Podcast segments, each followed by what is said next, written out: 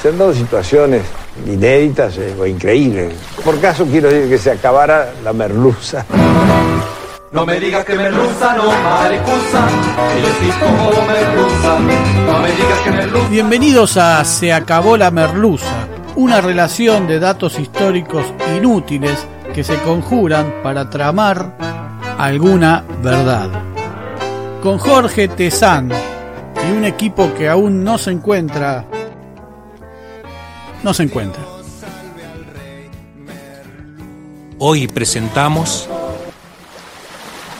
Josefa Balcarce y San Martín, la nieta del libertador, de tal palo. Cuando nos cuentan la vida del San Martín en sus últimos años, nos muestran a un anciano feliz en compañía de su hija, su yerno y sus nietas, alejado de toda expresión política y esto de alejado de la política lo muestran como una virtud que lo completa, que lo define en una amplitud mayor y ajena a los disensos y al compromiso. Bueno, creo que no habrá sido tan así, porque Alguno se preguntó qué fue de las nietas de San Martín. ¿Pensaron que fueron sumisas mujeres al servicio de algún marido adinerado y patriarcal y alejadas de la política? Bueno, una de ellas fue heroína de Francia. Veamos, la hija de San Martín, la reconocida Merceditas o Mercedes Tomasa San Martín y Escalada, vivía tranquilamente con su padre en una casa de la calle Provence 32 de París, cuando en 1831 estalló la epidemia de cólera. Temerosos de la enfermedad, tomaron distancia y se afincaron en una casa de campo en Montmorency, un pueblito de 1600 habitantes a 20 kilómetros al norte de París. Sin embargo, en marzo de 1832 el virus los alcanzó. Se trató en realidad de una cepa leve del virus, pero tanto San Martín como su hija no podían dejar sus aposentos, y al general se le complicó luego un poco. Pero entonces llegó el doctor. Morocho y argentino, Mariano Severo Balcarce, hijo de Antonio González Balcarce, un viejo compañero de armas de San Martín en el ejército español, miembro de la logia Lautaro y vencedor de la batalla de Suipacha de 1810. El doctor Balcarce, que debía apellidarse González, porque su padre se apellidaba González Balcarce, pero se ve que perdió el primer apellido en el camino, los atendió hizo lo que podía hacer por la salud en aquellas épocas un médico y continuó visitándolos aún luego de que la epidemia había pasado. Una vez, otra vez, otra vez y al tiempo, San Martín empezó a desconfiar o a creer que el mediquito era muy dedicado a sus pacientes. Balcarce era también representante diplomático del gobierno de Rosas en Francia. Visitaba, visita viene, Balcarce y Merceditas se enamoraron y se casaron. Tuvieron dos hijas. La primera, María Mercedes Balcarce y San Martín, nació en Buenos Aires el 14 de octubre de 1833, durante lo que tal vez fue la luna de miel de la pareja al país natal, y murió en París a sus 27 años, según dicen, por efectos de unas medicinas que le hicieron mal sin dejar descendencia.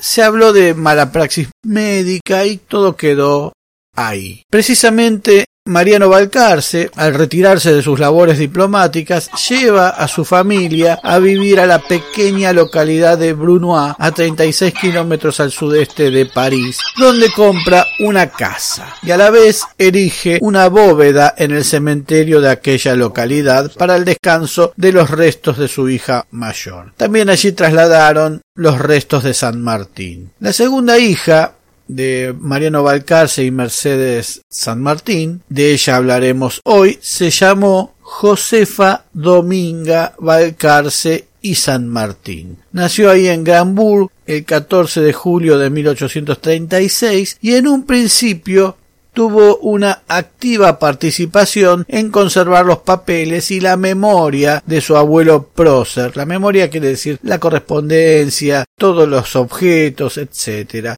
San Martín murió cuando ella ya contaba con 14 años. A Josefa le decían Pepita se llamaba igual que su ilustre abuelo, quien fue personalmente a escribir su nacimiento, me imagino que muy contento, en el registro civil de Evry-sur-Seine, la que jugaba con sus medallas y tenía un vínculo especial con el prócer. En 1860, el mismo año en que murió su hermana mayor, se casó con el diplomático mexicano Fernando Gutiérrez de Estrada y Gómez de la Cortina. Largo, el nombre todavía era más largo. Hijo de un ilustre político mexicano. Digamos que casó bien, como se decía entonces, y al igual que su padre Balcarce, muchos representantes de familias digamos ilustres, por no decir llenas de guita de los países de la patria grande vivían en Europa y a su vez digamos que se ganaban un dinero representando los intereses de sus respectivos países aprovechando su roce internacional. Pero Josefa y Fernando no tuvieron hijos. La madre de Josefa, Mercedes, única hija del libertador, falleció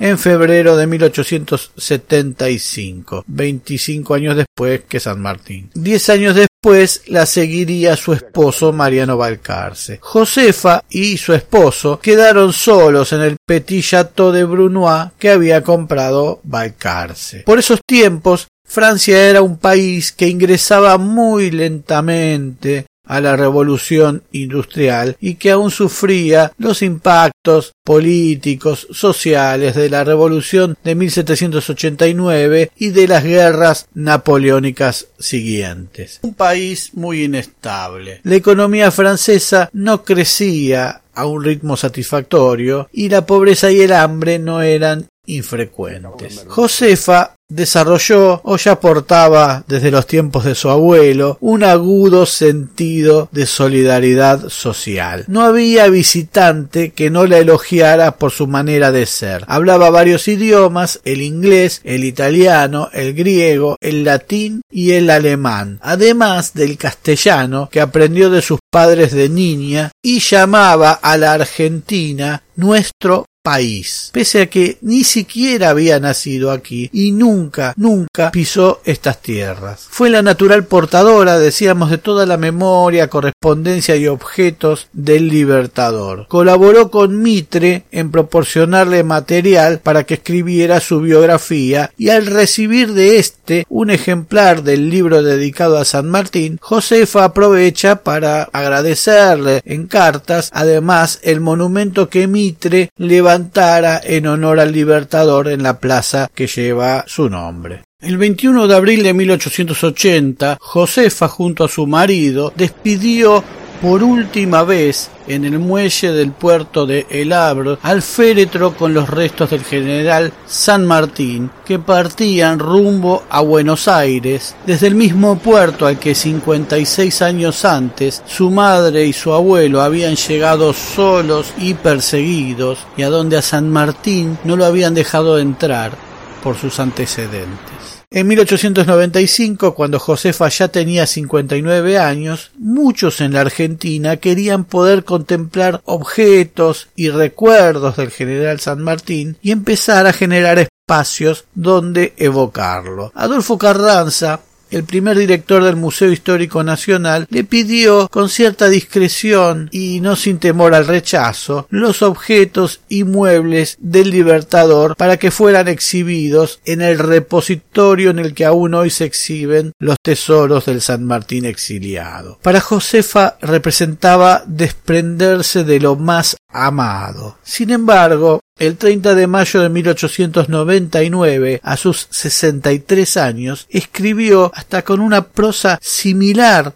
que parece reflejar el pensamiento de su abuelo. En vista de todos estos patrióticos empeños que tanto honran la memoria de mi venerado abuelo, he decidido, prescindiendo de mis sentimientos íntimos, donar desde ahora al Museo Histórico Nacional todos los muebles de mi abuelo que conservaba yo religiosamente en el mismo orden que guardaban en su cuarto en vida de él. Al efecto, hizo un listado de dichos bienes y un croquis del dormitorio del Libertador que el museo ha respetado fielmente hasta hoy. Cuando vos ves los muebles de la habitación de San Martín, están puestos así porque Josefa indicó cómo estaban. Josefa también donó la mansión de los Escalada, familia de su madre y donde sus abuelos se conocieron en Buenos Aires, al patronato de la infancia. La casa estaba en las actuales calles San Martín y Presidente Perón, en plena zona bancaria hoy, donde hay una placa que recuerda que estaba esa casa allí. Josefa pudo ver la llegada del siglo XX. Su esposo murió en 1904 y quedó sola a los 68 años. Siempre fue parte de una familia que, si bien era pequeña, tenía mucha presencia de afectos. Así que muchos pensaron que no viviría mucho más. Se equivocaron. Vivió 20 años más. El primero de diciembre de 1905, la nieta de San Martín creó en Brunois la Fundación Balcarce y Gutiérrez de Estrada con el fin de dar albergue y alimentos a los ancianos de la región. Una tarea ya suficientemente noble, pero es al estallar la Primera Guerra Mundial en 1914 en que Josefa transforma su casa, el Petit en un hospital de sangre.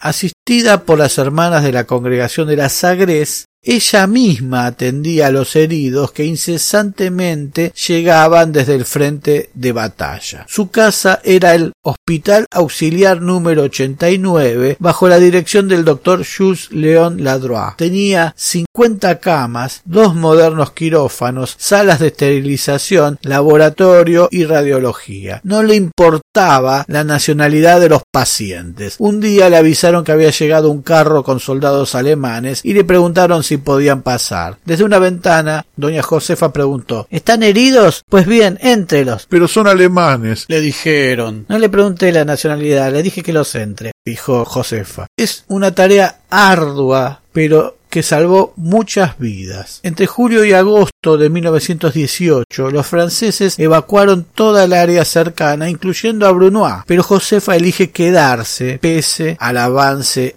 alemán. Al finalizar la guerra, Francia la condecoró con la medalla de la Reconnaissance, la Cruz de la Legión de Honor, además de ser distinguida por la Cruz Roja. Josefa murió el 17 de abril de 1924 a sus 87 años. Ya había teléfonos, cine, radios, aviones, se había hundido el Titanic, se jugaron los Juegos Olímpicos en París ese año y Gardel ya andaba por Francia. Y también ese año nacieron Guy Williams, Marlon Brando y Benny Hill. Fue inhumada en la bóveda de la familia, en el cementerio de Brunois, donde había estado el Libertador y donde también reposaba su marido, sus padres y su hermana. La calle del puente Perronet, principal vía de Brunois, llevó durante muchos años su nombre, que fue cambiado luego por el del arquitecto constructor del puente y primer director de la Escuela de Puentes y Carreteras. Allá por 1950, los restos de Mercedita San Martín, su marido Mariano Balcarce y su hija mayor Mercedes Balcarce fueron repatriados y colocados en la Basílica de San Francisco en Mendoza. Pero el gobierno francés impidió el traslado de Josefa a la Argentina por considerarla una heroína nacional de su país. Josefa descansa allí junto a su marido en la bóveda de los Balcarce y al no siempre mejor cuidado de la Sociedad de Beneficencia de París que recibió el chateau de los Balcarce a condición de que mantuvieran en orden el panteón. Como una precursora de Schindler y de otros tantos, tal vez vos estás pisando este planeta gracias a que Josefa Balcarce salvó a alguno de tus antepasados. Cuidada o descuidada, la última sangre del Libertador, con sus batallas y Andes cruzados, reposará del olvido y la ignorancia contemporáneos en el país al que le dio el corazón. Se acabó la merluza. Muy pronto nuevos capítulos de Se acabó la merluza. Se acabó la merluza es idea, redacción, recopilación y hace lo que puede Jorge Tezán. Muchas gracias.